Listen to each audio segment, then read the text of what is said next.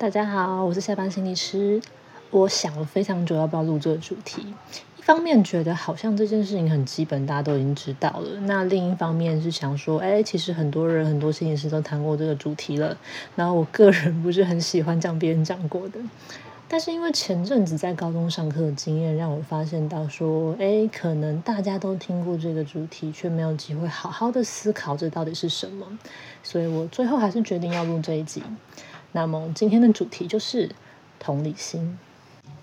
我在上课的时候问了这个问题，我问大家什么是同理心，其中有一个答案在不同同学的回应里面都有提到。他们说他们觉得同理心就是要站在对方的角度想。OK，这是个不错的答案。所以我就接着问了下一个问题：诶，那要怎么样才叫做站在对方的角度想呢？然后我问完，台下一片寂静。所以我后来又请大家说，那能不能够示范给我看？如果是你要站在对方的角度想，你可能会说什么？那接着我就收到了很多不一样的回应。比方说，有人会说：“哎，我会跟他一起骂他讨厌的人呐。”然后我可能会想要跟他说：“我也有过类似的经验呐。”或者是我会想要跟他说：“没有关系，不管怎么样，我都会在这里陪你。”我可以感觉到大家都很努力的在表达，当你身边的人有需要的时候，那我愿意付出的陪伴跟善意。但是，这个就是同理心吗？这个就是所谓的站在对方的角度想吗？我想要从另一个问题来讨论这件事情，就是请不要说加油。我猜大部分的听众都听过这句话：不要对忧郁或情绪低落的朋友说加油。那如果你真的没有听过，我就很简单的说明一下。在以前我念书的时候，有一部日剧叫做《Doctor 轮太郎》，然后呃，主角是芥雅人演的。芥雅人饰演的轮太郎医生，在第一集的时候，他对着一个忧郁想要自杀的病人说：“请不要努力了，因为你已经努力到不能再更努力了吧。”这一句台词在当时引起了蛮大的讨论。那于是大家后来就开始传递一个概念是。请不要说加油，因为加油这句话，它背后传达了一个“哎，你应该还可以再更努力吧”的想法。可是很多人在说这句话的时候，你的状态其实是你自己没有办法忍受对方一直在一个很低迷的状态，所以你希望可以改变现况，你希望对方无论如何都要加油啊，不要再这样下去了，去忽略了在我们没有看到或没有想到的时候。会不会这个人他已经努力了很久很久，他现在充满挫折，浑身是伤，他已经开始有很多的自我怀疑。明明已经这么尽力了，却一直没有得到认可。在好累的时候，还要有人跟你说：“哦，你要更加油啊，你可以做得更好，再继续努力吧。”所以，即使我们是心怀好意的，想要鼓励对方、支持对方，但这一句加油，却也可能会让一个已经精疲力尽的人，他感觉到无力跟绝望。这是为什么不要说加油的其中一个理由，但我其实更想要讨论的是另外一件事情，也就是说，加油很多时候只是为了让我们自己好过一点。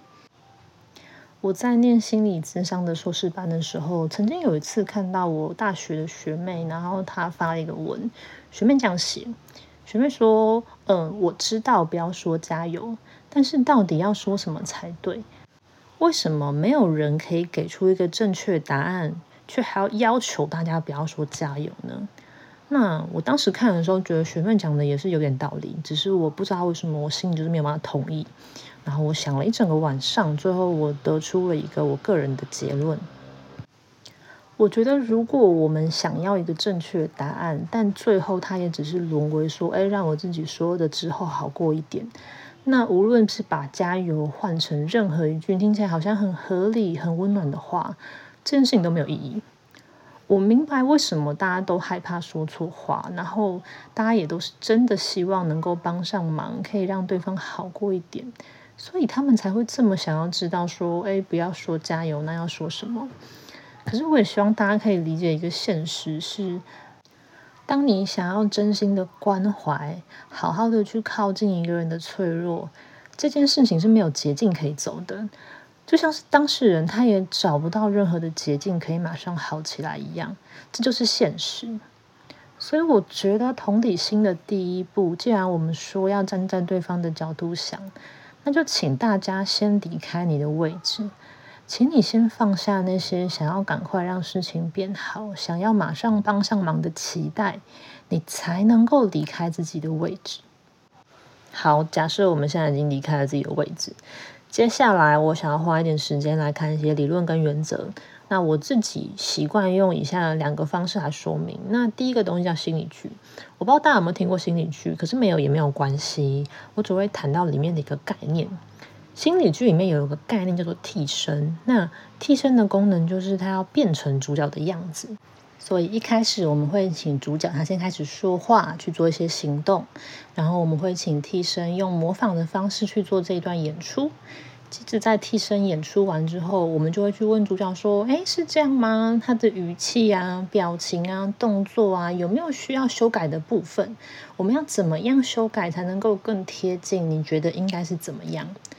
然后，在这一个替身成为主角的过程当中，除了模仿以外，有的时候替身他是能够代替主角说出他内心从未表达过的感受跟想法的。那这里我想要强调的不是说替身可以说出内心话这件事，我想要讨论的是我们会去跟主角确认。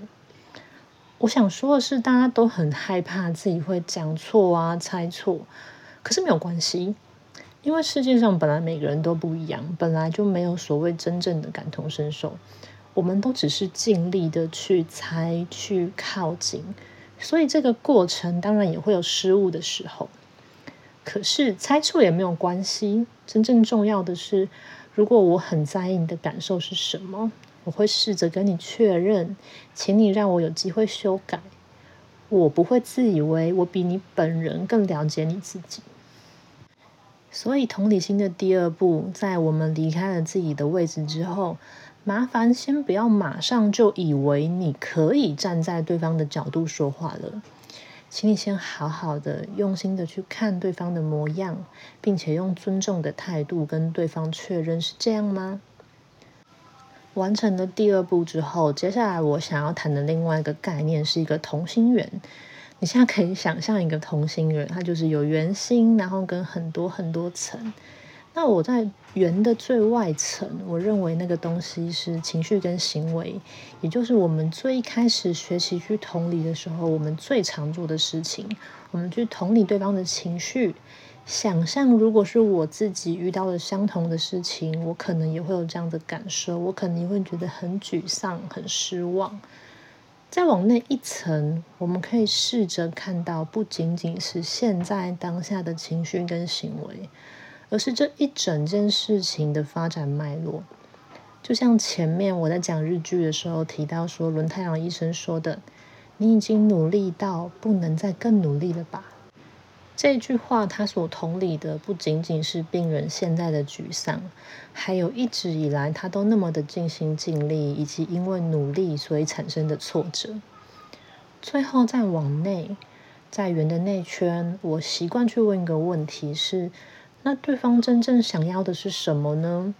为什么他都已经努力到心力交瘁了，却还是硬撑着？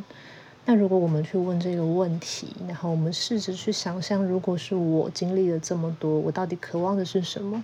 我们可能就会发现说，其实他一直都好想好想要被肯定，从很早以前他就为此不断不断的努力着。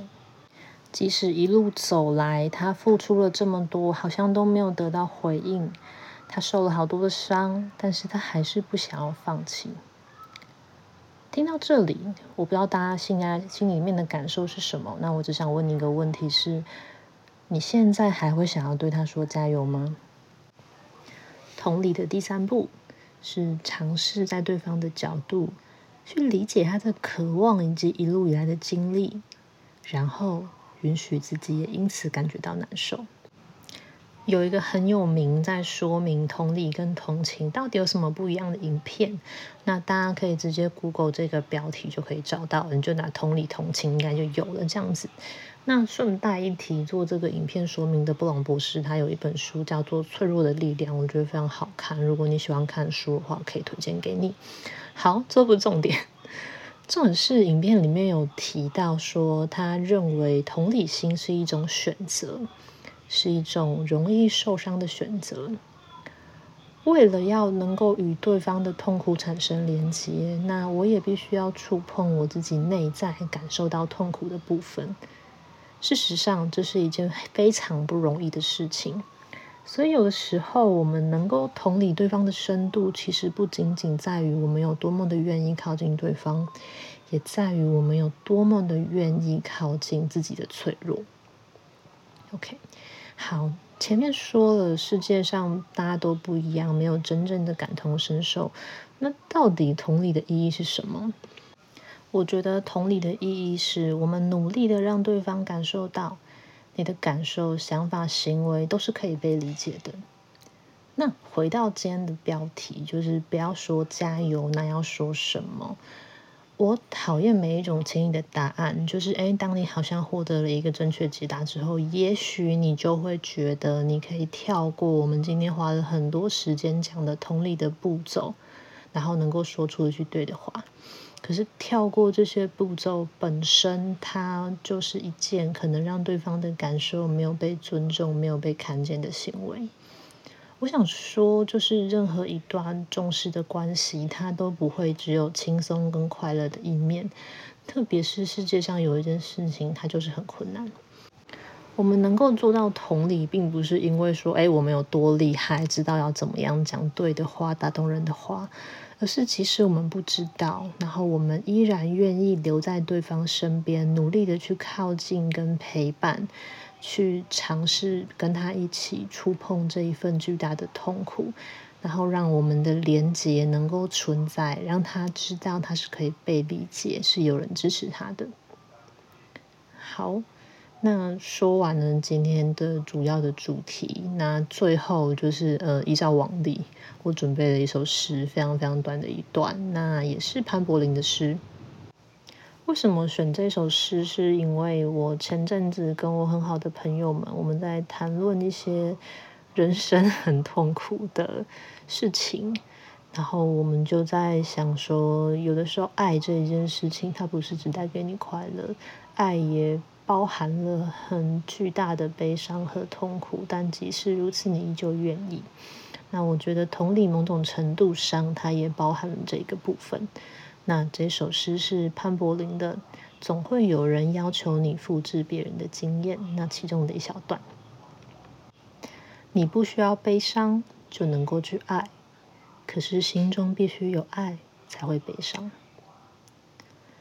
最后就做一个有点文艺的结尾，我觉得同理是带着心中的爱去靠近别人的伤，允许自己透过这一份爱也感受到伤的疼痛。好，那今天的主题就到这边，就是很久没有录 podcast 了，然后有很多杂音，希望到时候后置的时候感觉可以好一点。那就是下次再见喽，大家拜拜。